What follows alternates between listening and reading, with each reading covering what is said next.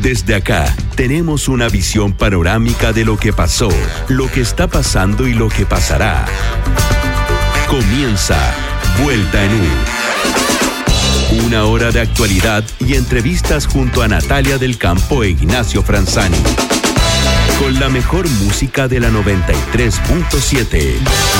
Esto es Vuelta en U, en Universo.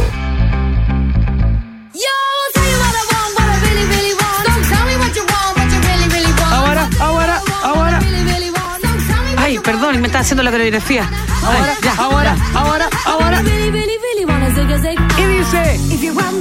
Son las 6 de la tarde en punto, damas y caballeros, y arrancamos con este mega ultra hit absoluto, ya que un día como hoy, pero hace 25 años, Wanna Be de las Spice Girls se convirtió en un fenómeno global. ¿Qué hacías un día como hoy, Natalia del Campo, pero hace 25 años? A ver, 2021. Hoy como el noventa y tanto. Mala estaba- en las matemáticas, ya yo te lo estaba en el colegio.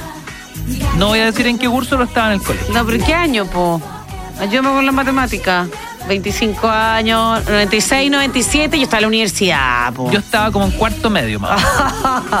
No, pues sí es Pero me verdad. acuerdo, me acuerdo. Yo estaba en cuarto medio y fíjate que el único compañero que tenía en el curso, que era mi amigo Andrés Fernández, le quiero mandar un saludo de acá, era el único privilegiado que tenía auto, fíjate. Ay, sí, era un lujo. Sí, pues y ese amigo uno no lo dejaba. No, y justo era mi mejor amigo. Ah, justo. Coincidió. Justo. Ahora, Ah. efectivamente, la amistad se reforzó con esto del, del vehículo. No voy a entrar en detalle, pero quizás antes no éramos tan Oye, cercanos. cuarto Apareció el- medio con auto, o sea, era No, como, heavy, como era yo algo- otra vuelta en gris. No, lo que pasa es que era, ponte tú, que su hermano, típico como que tuvo un tipo de fortuna. Le llegó un auto un poco destartalado, antiguo, pero era la raja porque era el único auto que había en el curso. Y fíjate que salíamos a dar vuelta. Escuchando Wannabe. Escuchando, ponía Spice Girls a, to- a todo volumen. A mí me daba un poquito de vergüencita, ¿ah? porque Ay. yo en esa época era más rapero, fíjate. Ah, no podía hablar de, ay, qué ricas estas menas de la Spice. Esta- Eso, esas, esos micromachismos. No, porque el, de el rap, el rap es más estricto, o sea, Sí, el rapero es rapero, no te escucha el pop de las Spice Girls. Pero No, jamás. Fíjate que yo iba moviendo la patita ahí de copiloto, cinturón de seguridad, a toda velocidad, y el paseo era dar vuelta a la manzana. No, claro. O sea, lo mismo, el tema era subirse a un auto solos. Solos. y hacer otras cosas también Y se con podían hacer en los mucho autos. eso lo hacía él, no sé con quién, ah, no, yo no estuve ahí. solo, compañero. No, Oye, y escuchábamos a las Spice Girls. Ese es el gran recuerdo que tengo de esta canción, de mi único compañero que no sé por qué demonio le había caído la bendición del el auto propio. ¿Qué habrá sido de ese auto, ah? Tantas aventuras. Ahí sonó el tema más pegajoso de todos los tiempos, según la Universidad de Ámsterdam. Oye, increíble, Este- claro, porque el gancho adhesivo que tiene como un chicle hace Sí. que efectivamente, según un estudio científico de dicha casa de estudio, la conviertan en la pieza más pegajosa de la historia. Oye, y como muchas de estas girl bands, esta tipo Supremes, se formaron a través de un casting. Una agencia publicó un anuncio que decía, se buscan chicas entre 18 y 23 que canten, que bailen, que se muevan por la ciudad.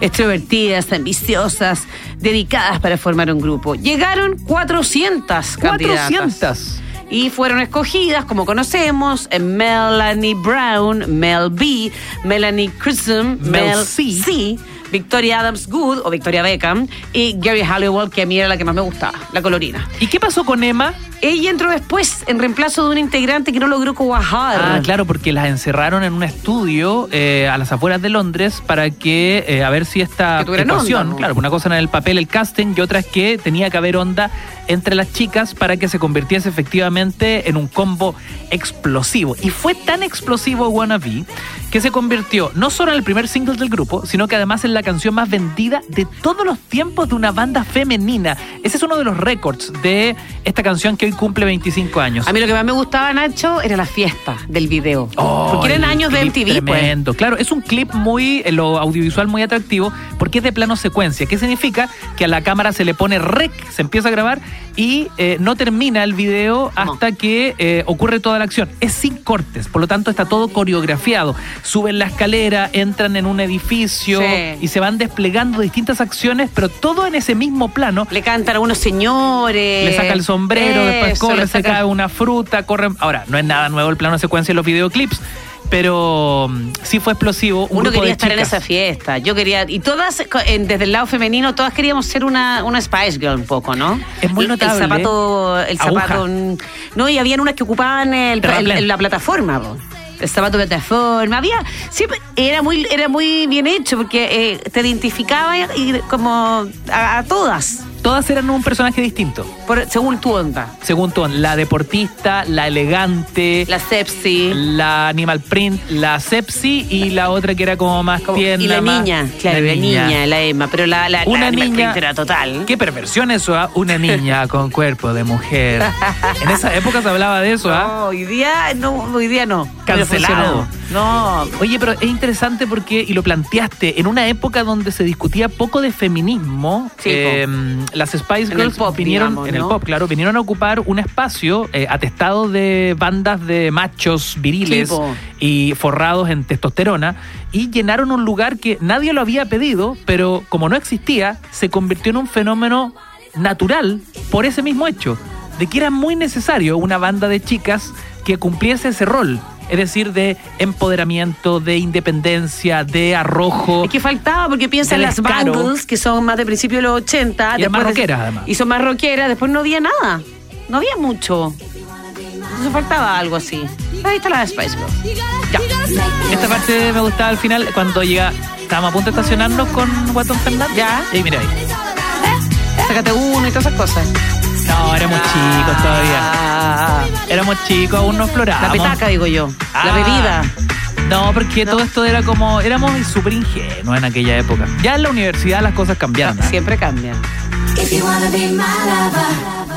6 de la tarde con 5 minutos es el título de las noticias que han marcado la jornada de hoy, jueves 8 de julio. Así es, continúa el vacuna gate o vacuna gate.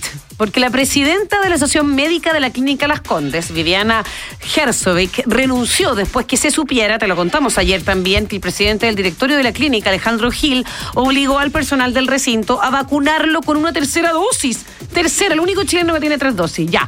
Y esta renuncia se suma al de la jefa de servicios ambulatorios de la clínica, Leticia Ortiz, y otra baja, la enfermera Carla Garrido, despedida por haber hecho el procedimiento. de una entrevista hoy día a Carla Ya, Garrido, eh, donde explicaba que, independiente del dolor que significaba para ella irse sin ninguna indemnización, quedarse sin trabajo en medio de la pandemia, dijo era lo correcto, hacer la denuncia. Sí. Porque ella hizo la denuncia de que lo que se había hecho no, no, correspondía, digamos, y eso desencadenó toda esta hecatombe. Ah, mira.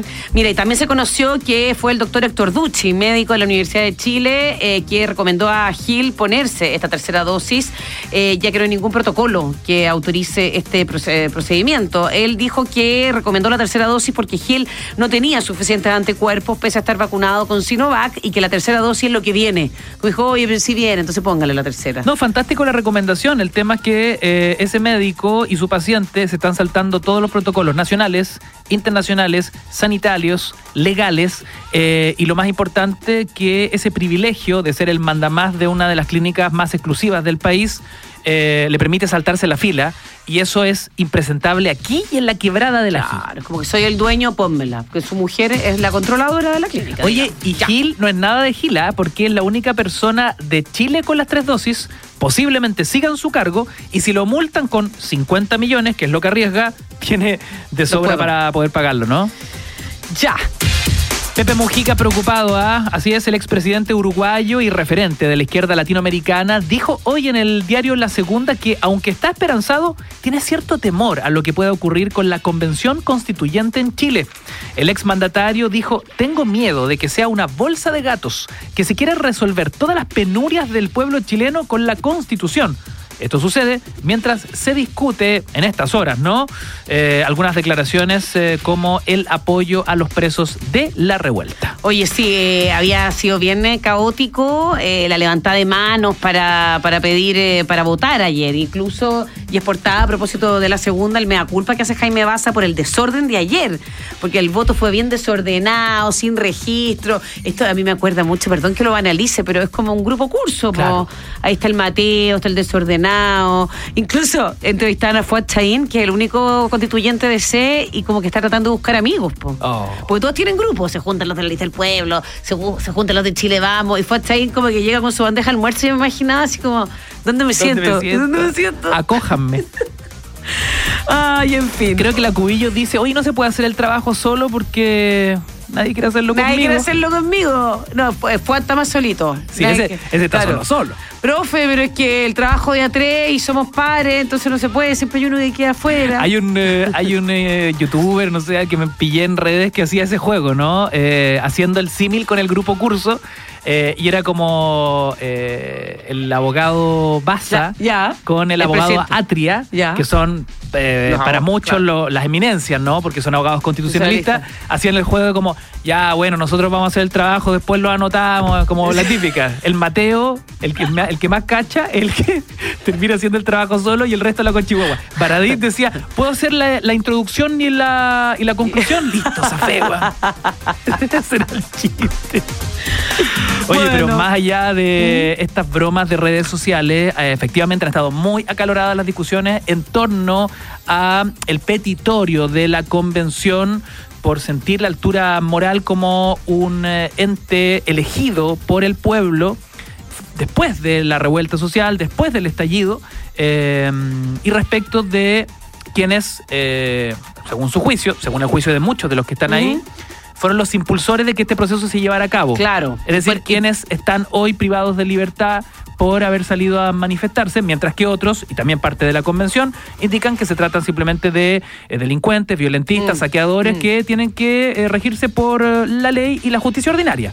Se votaron varias propuestas que ahora se están recopilando los votos y por esta discusión de la posible declaración respecto a los presos del estallido social. Oye, pero otra noticia del día la vamos a comentar en un ratito más en extenso con nuestro entrevistado, porque hay novedades en el plan paso a paso y son tantas novedades que tenemos incluso una cortina para esta sección. Step by step, ooh baby, gonna get to you, girl.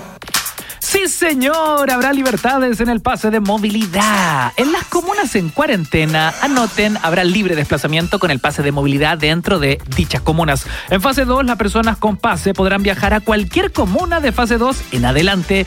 Podrán tener reuniones de lunes a viernes con aforo de 10 personas. Podrás ir a un restaurante y comer adentro, no necesariamente en la terraza y morirte de frío. Podrás ir al casino, al gimnasio, podrás ir a eventos sin interacción como el cine, el teatro, con aforo de un máximo de 50 personas, personas bien digo, en lugares cerrados. En fase 3 y 4 se mantiene prácticamente las mismas libertades para hacer actividades, solo que se aumenta el aforo y se incluye también los fines de semana. Siempre debes portar tu pase de movilidad Mm. y si te pillan en una actividad sin tu pase, te expones a un sumario. Step by step. Yo lo imprimí, fíjate, Ay, ¿en serio? en vieja escuela. No. Me, me costó caleta imprimirlo como tamaño, como tarjeta de crédito. Ah, el pase de movilidad. Yo creí Claro. que todos estos cambios, el paso a paso. No, yo dije, nunca tan el Mateo. Pero es que yo, lo te- yo tengo la tarjetita. Nunca tan Fen- Fernando Atria, digamos. Pero la tarjetita que te pasaban cuando vas a vacunar, yo ando trayendo eso en la billetera. Pero ese no es tu pase de movilidad, mija.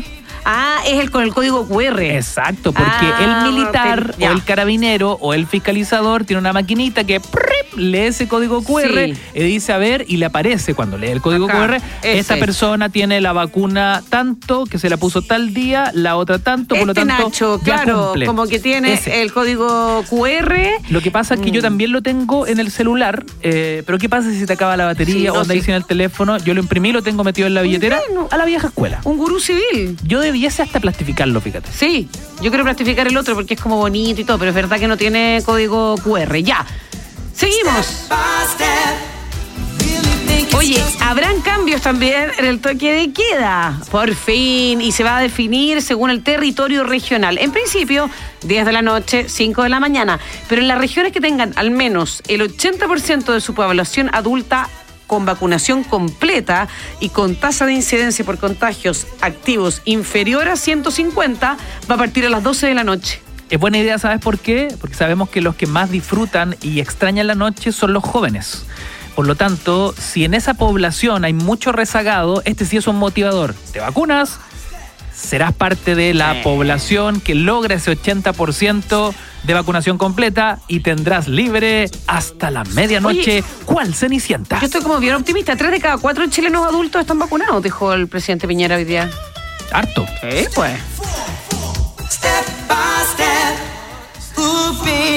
Hay cambio en los aforos. En el restaurante y en el gimnasio, comunas de fase 2 en adelante, se puede atender en espacios cerrados solo a personas con pase de movilidad, con una distancia de al menos 2 metros entre mesas o máquinas si es que estás en el gym. Yo creo que los más contentos con este nuevo plan paso a paso son los gimnasios, ¿ah? porque Ay, sin duda una de las industrias más golpeadas. Yo creo que los dos contentos, los tres contentos acá son los gimnasios, los cines y los estadios, pero de eso les contamos en breve. Yo sumo otro público feliz. Otro público feliz. Escucha, justo hablé encima de la A cortina. ver, de nuevo, de nuevo. Otros felices eh, son eh, los papás y mamás porque cambios en la educación. En este nuevo plan, la posibilidad de que jardines infantiles y colegios abran de manera voluntaria, incluso en comunas en cuarentena, siempre siguiendo protocolos establecidos por el Ministerio de Educación y Ministerio de Salud. La asistencia a clases sigue siendo voluntaria en todas las fases, pero se repitió mucho la frase de los colegios son los eh, primeros en abrir, siempre, los últimos en cerrar. Ahora, eh, a quien no le gustó esto es al colegio de profesores. claro. Me río porque no le gusta nada. ¿eh? No hay cómo dejarlo No, contento a mira, los yo hice como un mini, un mini focus group así en mi casa y te, ay, fue como bien. Sí, si quieren volverlo. Sí, Todos quieren volver a clases supuesto. presenciales. Aparte Ya. que ahora salen de vacaciones y siguen encerrados y es dramático.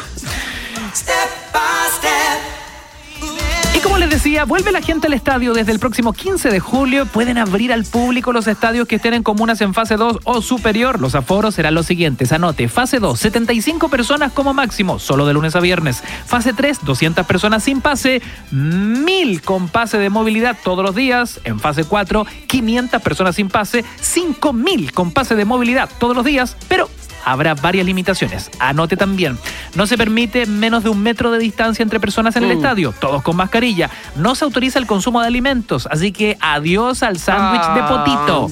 Los asistentes no pueden moverse de esos asientos. Se acabó saltar en el tablón. Y la última vez, este dato, ¿ah? La última vez que un partido de fútbol chileno fue con fanaticada presencial fue un día 15 de marzo de ese lejano 2020. Un duelo entre Audax italiano y Universidad de Concepción. Me lo imagino como en blanco y negro, sepia incluso. O vintage, con eh, filtro Instagram vintage. Qué heavy, ¿ah? Oye, lo, una cosa buena, se acabó la bubucela en esta nueva vuelta a los estadios. Ah, claro, porque eh, eh, ahí sale Eh, eh, aerosoles. ¿Tú volverías, Jorge, al estadio con esta? No te voy a preguntar, Ignacio, a ti te voy a saltar. Es ¿ah? difícil putear al árbitro con mascarilla, va a ser un ejercicio Eso. nuevo ese. ¿Te, ¿Te atrae volver al estadio, aunque sea con todas estas? Sí. Igual. Es que el futbolero de corazón va. Con mascarilla, metro de distancia, sin eh, consumir nada. Yo creo que para putear bien al árbitro, yo recomiendo doble mascarilla. Así Está más bien. seguro, digamos. Y La quien está a tu lado K95. no se siente. Claro, la Eso. K95 y ojalá abajo. Me han dicho que si te pones una K95 y abajo una quirúrgica, prácticamente no se puede respirar. Oye, es, Es, que tienen que demasiado tener segura tres la, capas. la KN95. Sí, hay que partirla para, y te- tiene tres capas. ¿Sí? Ya. Después te enseño. A el- partir la mascarilla. Eso. Oye, ahí está, po. Los cambios en el plan paso a paso. Me falta ¿les una, po. ¿Les gustan o no? Me Arroba falta. Radio Universo, Twitter, Instagram y Facebook. Comenten y participen. Nueva fiscalización también. Finalmente, miércoles. la subsecretaria Martorell dijo que la fiscalización se concentrará en cuatro focos. Oye, es que hablo mucho de la fiesta clandestina. Muy enojada, yo no estaba escuchándolo ahí en vivo. Súper seria, así con la fiesta clandestina basta. Bueno, dijo que primero habrá fiscalización en los contagiados y en sus contactos, después en que se respeten los aforos y también en las fiestas clandestinas. Y por último, en viajes interregionales, debes siempre portar tu pase de movilidad. Hey girl. Escuchamos a Michael Jackson a esta hora, Off the Wall. Son las 6 de la tarde con 17 minutos. Damos una vueltita, ¿no? 93.7.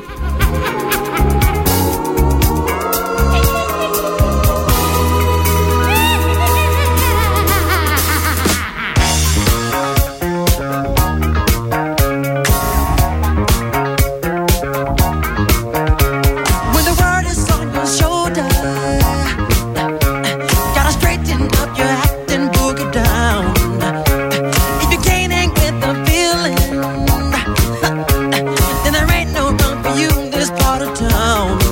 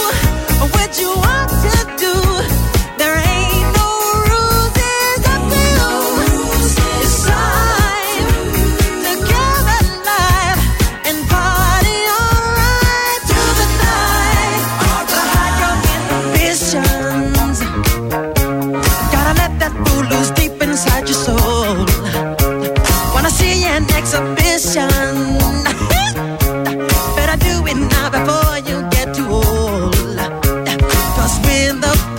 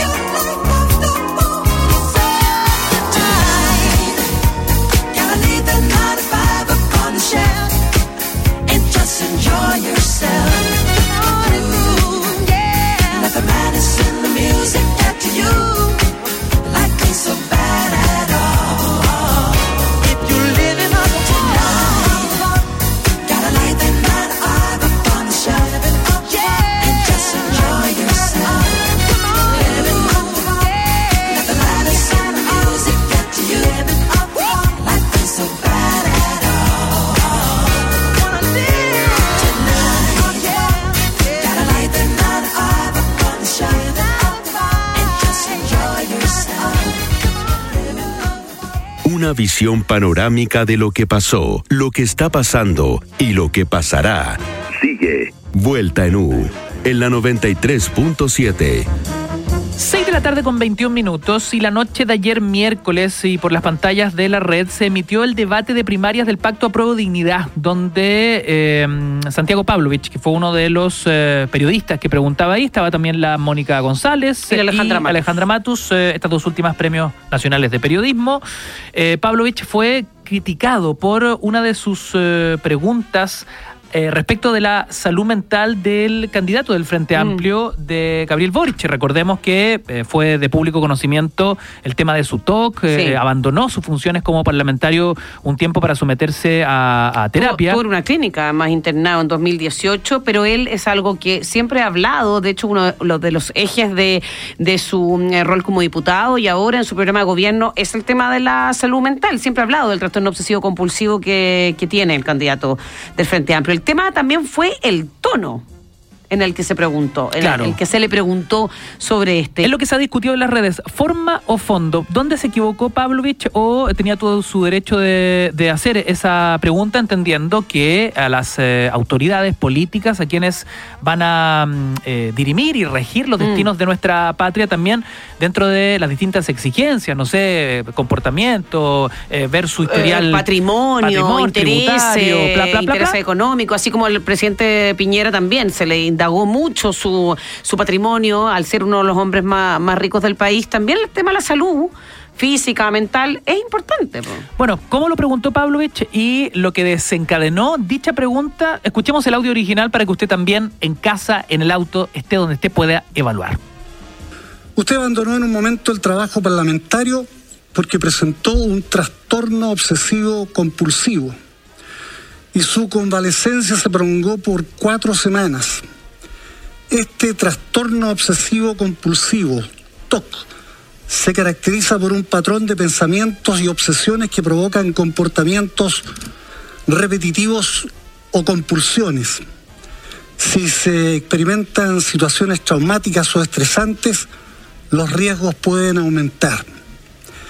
Quisiera saber cuál es su actual condición de salud, cuál es la evolución de esta enfermedad en su caso y qué opinan los médicos tratantes respecto a lo que Mm, eh, quiero contestar la pregunta, ¿cómo estoy yo? Yo hoy día estoy bien, estoy con tratamiento permanente, esto es una enfermedad que no se pasa y estoy con medicamentos que pueden ser, no recuerdo el nombre exactamente en este momento, pero los puedo hacer públicos sin problemas, con cuatro dosis diarias y monitoreado permanentemente y- y con una carga mucho menor eh, que me ha cambiado para bien la calidad de vida.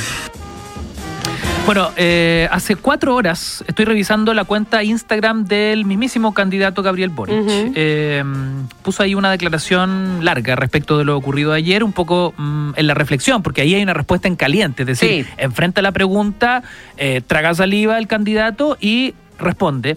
Hoy ya en un tono más reflexivo dice, Ayer muchos se sintieron violentados por cómo fue hecha la pregunta, porque hay tantas experiencias dolorosas de discriminación injusta, de soledad, de caricaturizar situaciones que con acceso a tratamiento serían perfectamente llevables. En mi caso, después de muchos años cargando con una enfermedad que me agotaba y angustiaba, logré, gracias a mucha ayuda, dice Gabriel Boric, tener un tratamiento para el TOC que me permite hoy llevar una vida totalmente normal. Quiero que todos quienes lo necesiten tengan esta posibilidad. Por mi parte, aprovecharé toda instancia posible para hablar de salud mental, porque tenemos que visibilizarla, des eh, desestigmatizarla y Mm. también porque cuando nos damos cuenta que no estamos solos, eh, eso nos ayuda Sí. a sanar. Por último, les comparto algunas de las propuestas que hemos levantado desde nuestra campaña. Aprovecha, digamos, el tema Claro. para volver a, a ponerlo en el tapete sobre el fortalecimiento de la salud mental en nuestro país. Y remata Gabriel Boric, no está solo, no está solo, sola, un abrazo y, como siempre, seguimos. Claro, se enfoca en el problema de la salud mental, obviamente. Lo comentado anoche, lo que agitó las aguas de las redes sociales fue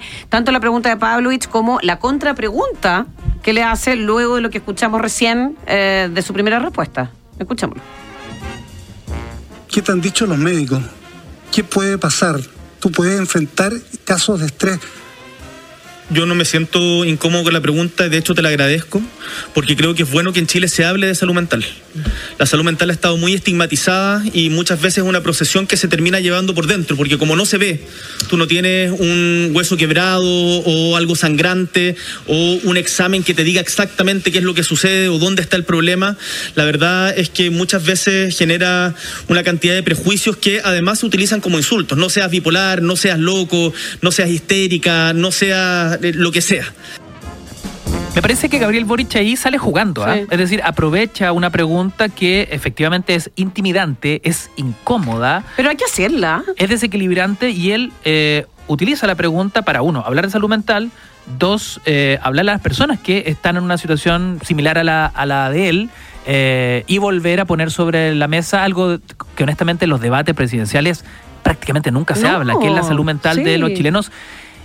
Y creo que es una buena pregunta la de Pavlovich. Quizás un tema como. Es tan sensible, es tan difícil Mm. el tono. eh, de y eso fondo, es lo que critica. Eso es Claro. lo que le critican. Por ejemplo, Lucía Damert en eh, redes sociales le dice que las preguntas de Pavlovich son inaceptables, llenas de comentarios innecesarios y afirmaciones inauditas. Eh, Patricia Muñoz dijo, no me da para ver la preguntita violenta y estigmatizadora. Pucha, no sé si es eh, violenta. eh, Pero por eso te digo, a, mi parecer, el fondo sí, de la pregunta. jugando. El fondo de la pregunta es correcto. Mm. Es correcto hablar sobre la salud mental de un candidato a la presidencia, eh, entendiendo que hay antecedentes de público conocimiento. Es decir, aquí no se está Sí. sacando a la luz eh, un, el un parte médico de un psiquiatra que Mm. lo trató y que nadie sabía y estaba eso escondido y apareció. No. Todos sabíamos eh, la situación que había enfrentado Gabriel Boric con el tema del trastorno obsesivo compulsivo, el TOC. Eh, Sí, es la forma. Es la forma, y creo que estamos poco acostumbrados en estos debates políticos a hablar de temas tan privados e íntimos, porque la salud mental, o sea, desde que públicamente uno no anda contando, los chilenos, por lo menos, en el- los argentinos no, los argentinos te dicen, no, voy a terapia, tengo tanto, pero en Chile somos súper quisquillosos y eh, más reservados en relación a nuestra, a nuestra salud mental, ¿no te has fijado? De Como hecho, que- hasta hace muy poco siento que nadie se atrevía a decir, sí, estoy yendo al psicólogo, hasta, o sea, Eh, creo que es muy reciente esto que uno dice, oye, ¿sabes que estoy yendo al psicólogo? Me ha hecho súper bien. ¿Y cuánto lleva? Mira, si llevo más de un año. Voy una vez a la semana mm, y ¿sabes mm. que me hace la raja?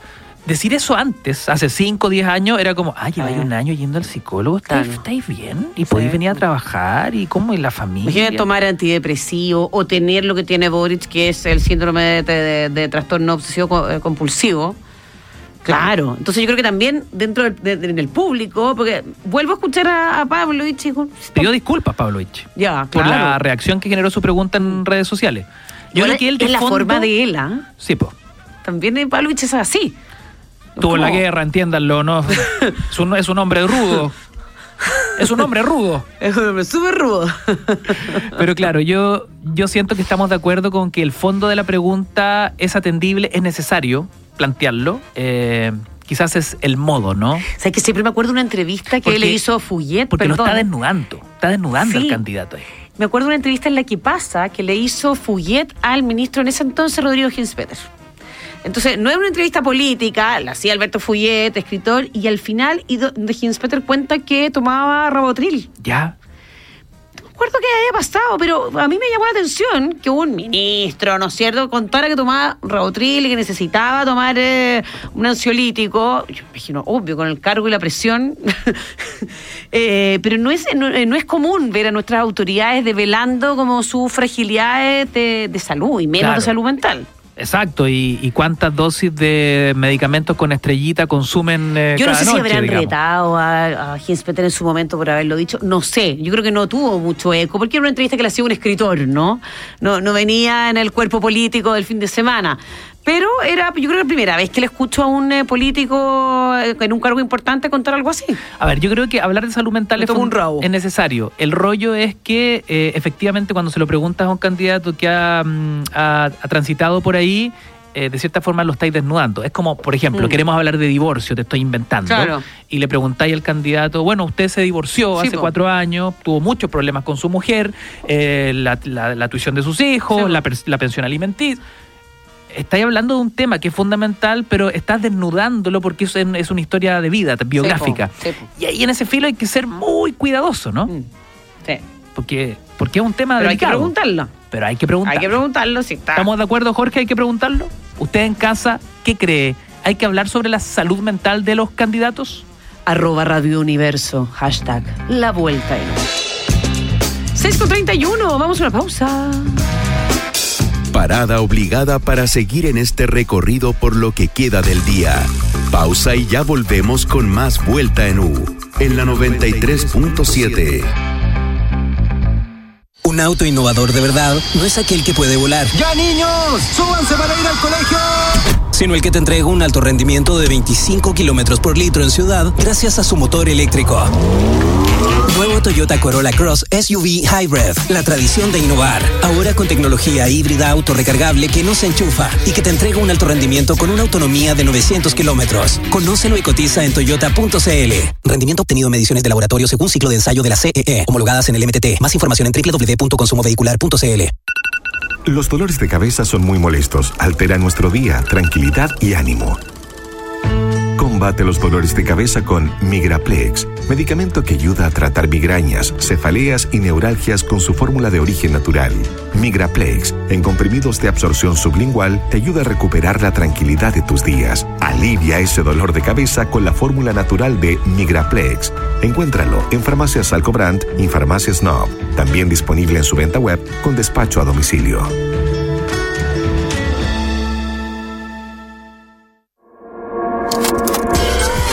Escúchanos a través de la 93.7.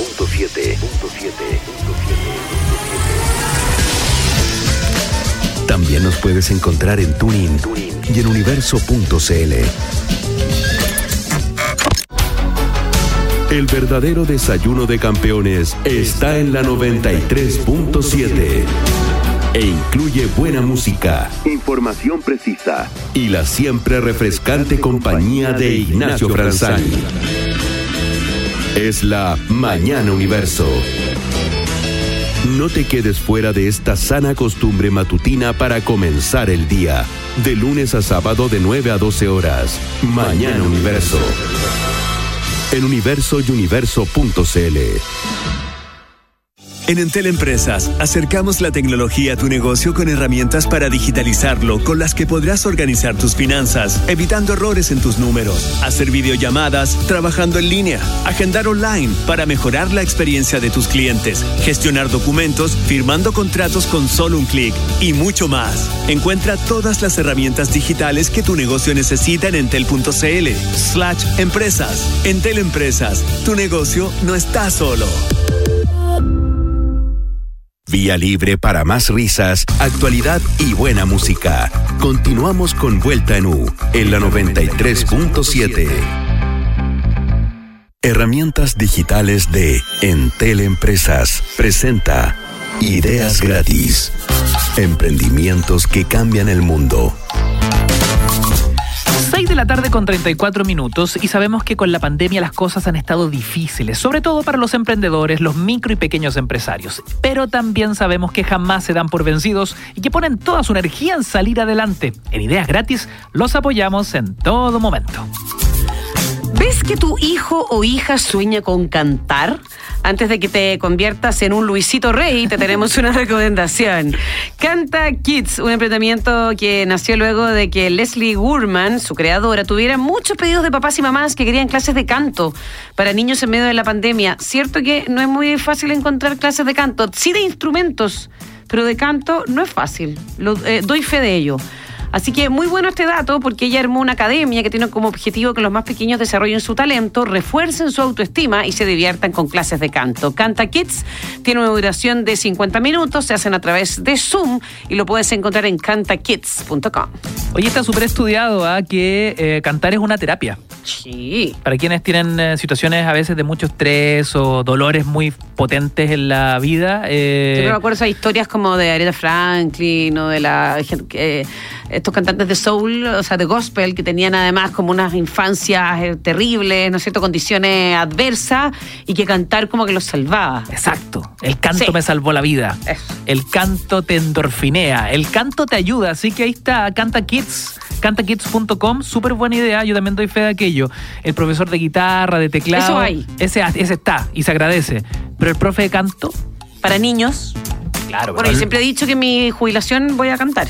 ¿En, serio? coro. Yo siempre eh, voy a revelar algo, una infidencia, ¿no? Aquí la Natalia, cada vez que suena música, se, se canta las canciones y a veces hasta nos hemos confundido, ¿eh? hemos pensado Sí, como, oye, ¿esta es una versión en plan de. Sinead O'Connor? No, Sí, es estoy- Natalia del yo creo que lo voy a adelantar. ¿ah? Yo creo- siempre no, cuando me jubile, pero como yo creo que me voy a trabajar hasta los 103 años, lo voy a hacer antes. Hoy en Teleempresas acercamos la tecnología a tu negocio con herramientas que te ayudan a digitalizarlo. Con ellas podrás gestionar documentos, firmar contratos con solo un clic, trabajar en línea con tu equipo, incluso mejorar la experiencia de tus clientes y mucho más. Conoce todas las herramientas digitales donde en entel.cl slash empresas. Herramientas digitales de Entel Empresas presentó Ideas gratis. Emprendimientos que cambian el mundo.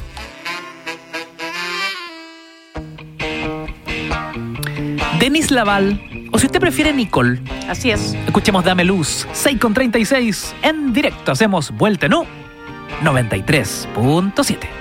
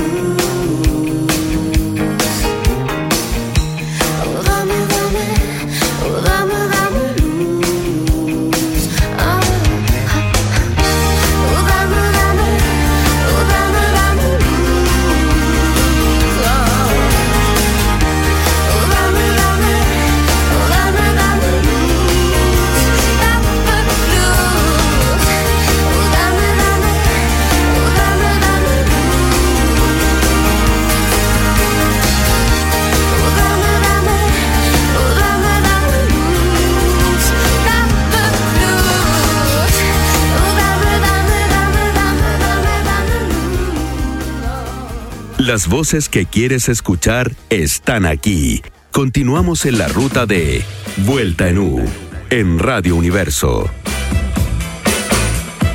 6 de la tarde con eh, 41 minutos. Ya hemos conocido hoy eh, los cambios eh, anunciados hoy por el presidente de la República al plan paso a paso, la apertura de gimnasios, cines, restaurantes, el retorno de público a los estadios y la alto y el gran avance en la vacunación. El presidente dijo tres de cada cuatro eh, chilenos adultos ya están vacunados y ya se ve con más realidad una posibilidad de que haya stock para una tercera dosis. También nuevos horarios del toque de queda. Tenemos eh, mucho que conversar de inmediato con el doctor Sebastián Ugarte, jefe de la unidad de paciente crítico de la clínica Indisa, para comentar todo esto. Muy buenas tardes, doctor.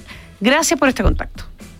Hola, buenas tardes Natalia, Ignacio, a sus órdenes. Hola doctor, eh, agradecerle eh, principalmente porque sabemos que ha estado muy demandado en esta jornada, no ha alcanzado ni siquiera a almorzar algo y justo lo llamamos nosotros, así que doc, eh, le vamos a mandar un, un delivery.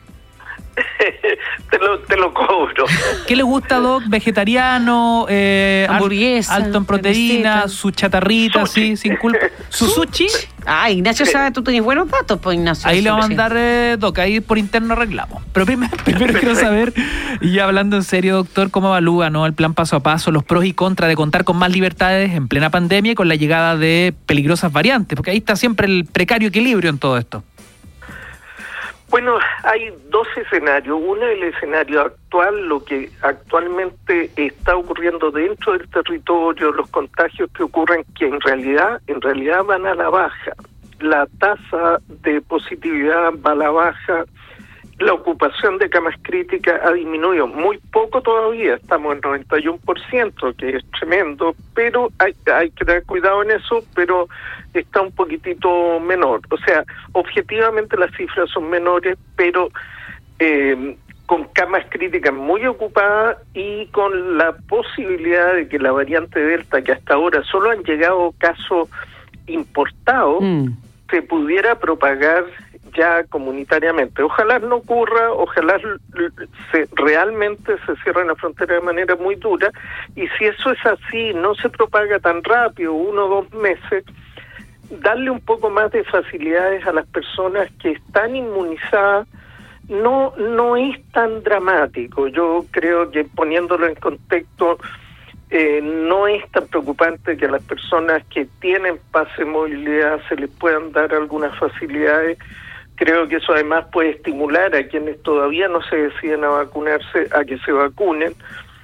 Pero el- la gran amenaza no son los virus que están circulando en el territorio, sino la posibilidad de que empiece a circular una variante mucho más contagiosa. Ahí es donde tenemos el talón de Aquiles. Y ahí, doctor, es donde el tema de las fronteras cobra importancia. De hecho, hoy día la gente de la FENATS ha dicho que hay que cerrar de verdad las fronteras al turismo. Se lo escuchaba también al exministro Mañalich, pero hacerlo de verdad. Eh, justamente porque el ministerio, a lo mejor, claro, escucha estas consideraciones, eh, pero los escucha ustedes, los doctores, pero finalmente igual hay 60.000 personas que han, eh, han entrado desde el cierre de las fronteras en abril. Doc, en definitiva, da la sensación que el cierre de fronteras, que es lo que se ha viralizado, publicado y oficializado, es una suerte de eufemismo, es una quimera, porque una frontera cerrada, para mí, en simple, nadie sale, nadie entra. Pero es increíble la cantidad de viajes que de todas formas se realizan con las comillas fronteras cerradas en Chile. Sí, la verdad es que ustedes han apuntado a un tema central que si queremos mayores libertades para la gente ya vacunada dentro del país y queremos a la vez las fronteras abiertas, quizás estamos pidiendo mucho, porque estamos con 91% de las camas ocupadas. Yo creo que a veces uno tiene que sacrificar algo en favor de otra cosa. Entonces, si queremos tener un poco más de libertad dentro del país, más libertad de desplazamiento, poder comer en los restaurantes, no solo en la terraza, en fin, puede ser, puede ser, sin aumentar tanto el riesgo, si esto se acompaña de que continuamos con vacunación muy masiva y eh, cerramos, pero cerramos de verdad la frontera, no estos cierres como virtuales, ¿no? Claro, uno puede ver el, el Mm. aeropuerto, la cantidad de movimiento que hay. El otro día comentábamos acá, Natalia, la cantidad de viajes que se Sí. han permitido en, eh, en los últimos meses. Y eso no es una frontera cerrada. Por eso uno entiende las palabras de Patricia Valderas, la presidenta de la FENATS Nacional, cuando dice, dejémonos de tonteras, no es momento de andar paseando. Y eso corre para todos, incluso para los que tienen pitutos. Mm. Eh, recordando el caso de la menor contagiada con la variante Delta, cuya familia viajó a Estados Unidos sin eh, razones eh, justificadas no para ese viaje. Ah, eh, Efectivamente, por ejemplo, otra cosa que hay que considerar, Ignacio, es que eh, ahora vienen las vacaciones de invierno Mm. de los escolares, entonces podría ser un buen momento para que las familias ocupen este tiempo de descanso dentro del país, lo que, entre otras cosas, ayudaría al- a los pequeños empresarios locales, consumir acá, en vez de planificar un viaje al extranjero que incluso tiene el riesgo de que contraiga una enfermedad por una variante diferente como la Delta, la traiga al país. Entonces yo creo que hay que ser muy consciente que en los próximos dos meses todavía no hemos dejado el invierno, queda mucho invierno por delante, hay mucho frío, la gente se aglomera en el transporte, se aglomera en las casas, en los trabajos, no se ventilan adecuadamente las habitaciones porque hace frío y cuesta estar Sí. con las ventanas abiertas, tampoco los buses, los vagones del metro se ventilan tanto como uno quisiera. Entonces, algo de riesgo hay, no nos cerremos los ojos. Eh, Yo creo que para poder disfrutar de un poco más de libertad necesitamos sacrificar algo. Y ese sacrificio no es tan enorme como ser más rígidos con el cierre de Sí. fronteras. Y a propósito de la Delta, a propósito de estas variantes y del anuncio de que los colegios van a poder funcionar eh, incluso en cuarentena, doctor Ugarte, ¿qué le puede decir mm, a los eh, padres si es seguro entonces enviar a niños eh, a clases? ¿Podrán abrir en cuarentena también los jardines infantiles, recibirlos, claro, de forma voluntaria, aunque todavía no se completa la vacunación a adolescentes? Estamos en los 16, 17 años. Sí, la verdad es que eh, a nivel mundial, la mayoría de los expertos hemos considerado que el daño que estamos haciendo a nuestros jóvenes con la falta de una educación presencial es de cierta importancia. El Mm. desarrollo educacional no solo implica conocimiento, implica algunas habilidades que se adquieren eh, compartiendo con más gente, a- habilidades sociales, de interacción, en fin.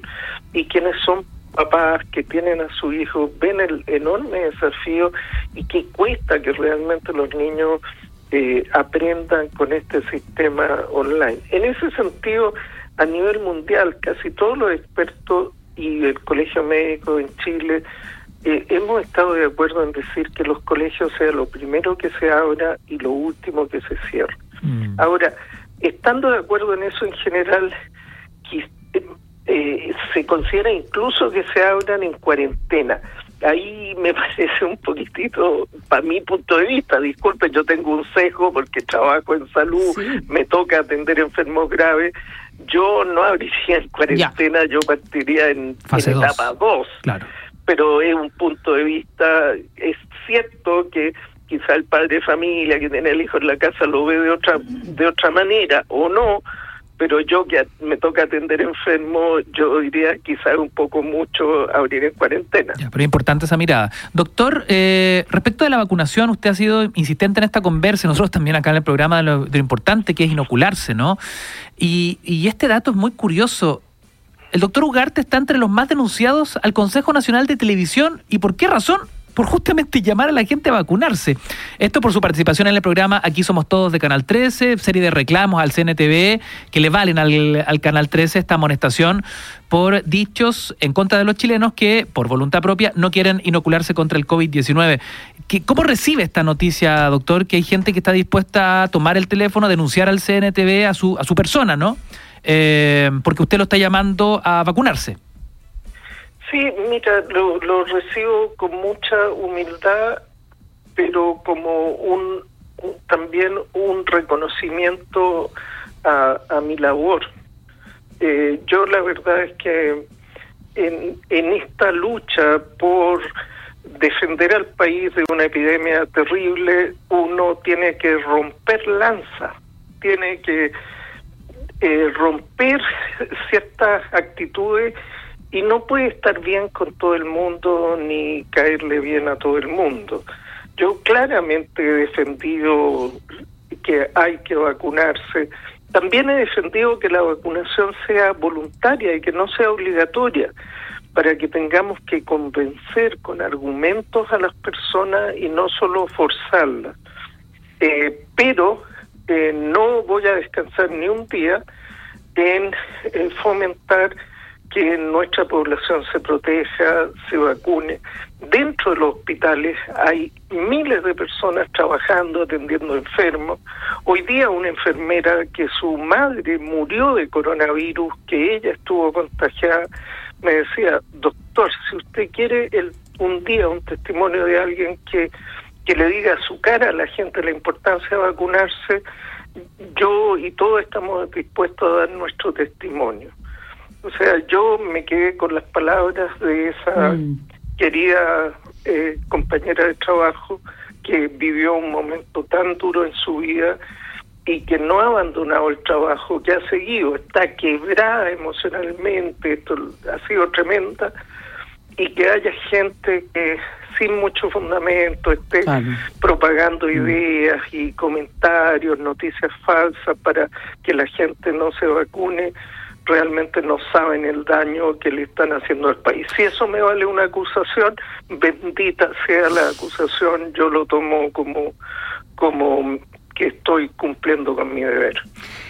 ¿Y cómo es el estado de sus colegas a propósito de lo que hablaba? Justamente hacía una descripción muy potente de lo que están viviendo los funcionarios de la salud, la salud mental de los funcionarios. Eh, se dice que hay un 40% de funcionarios con licencia médica, 21% licencia por problemas de salud mental y muchos de ellos tienen graves secuelas con los que usted está, con los que trabaja a diario. ¿Qué, qué nos puede relatar y contar? Bueno, la verdad es, es, que, Natalia, esto ha sido muy duro eh, y para algunos más duros que para otros. Por ejemplo, para los eh, funcionarios que se dedicaban a otras áreas. Por ejemplo, las enfermeras, médicos que antes atendían niños, que atendían en pediatría Mm. y que de un momento a otro tuvieron que cerrar sus camas de pediatría y empezar a atender adultos. Ellos no estaban acostumbrados a, a esto y no estaban acostumbrados a ver morir gente. Los niños, la gran mayoría de los niños se recuperan.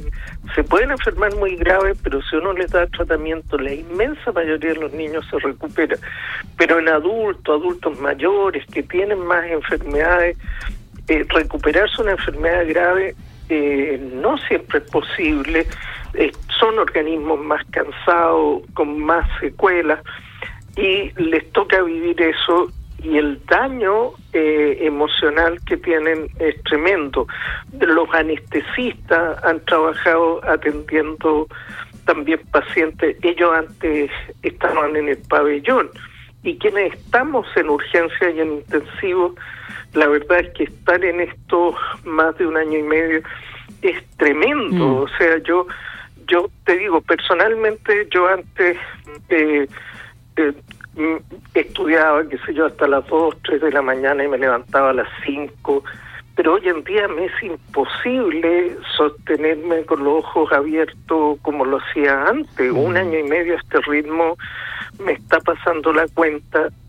Vi a un enfermero que hizo un paro cardíaco en medio de la sala de UCI.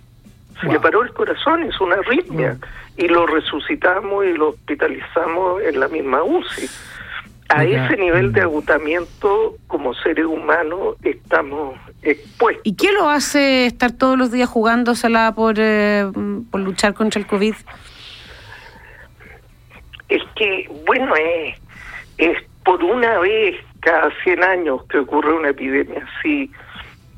No, no tendría mucho sentido que uno diera vuelta la espalda y se escondiera. po. O sea, uno tiene que cumplir con su responsabilidad.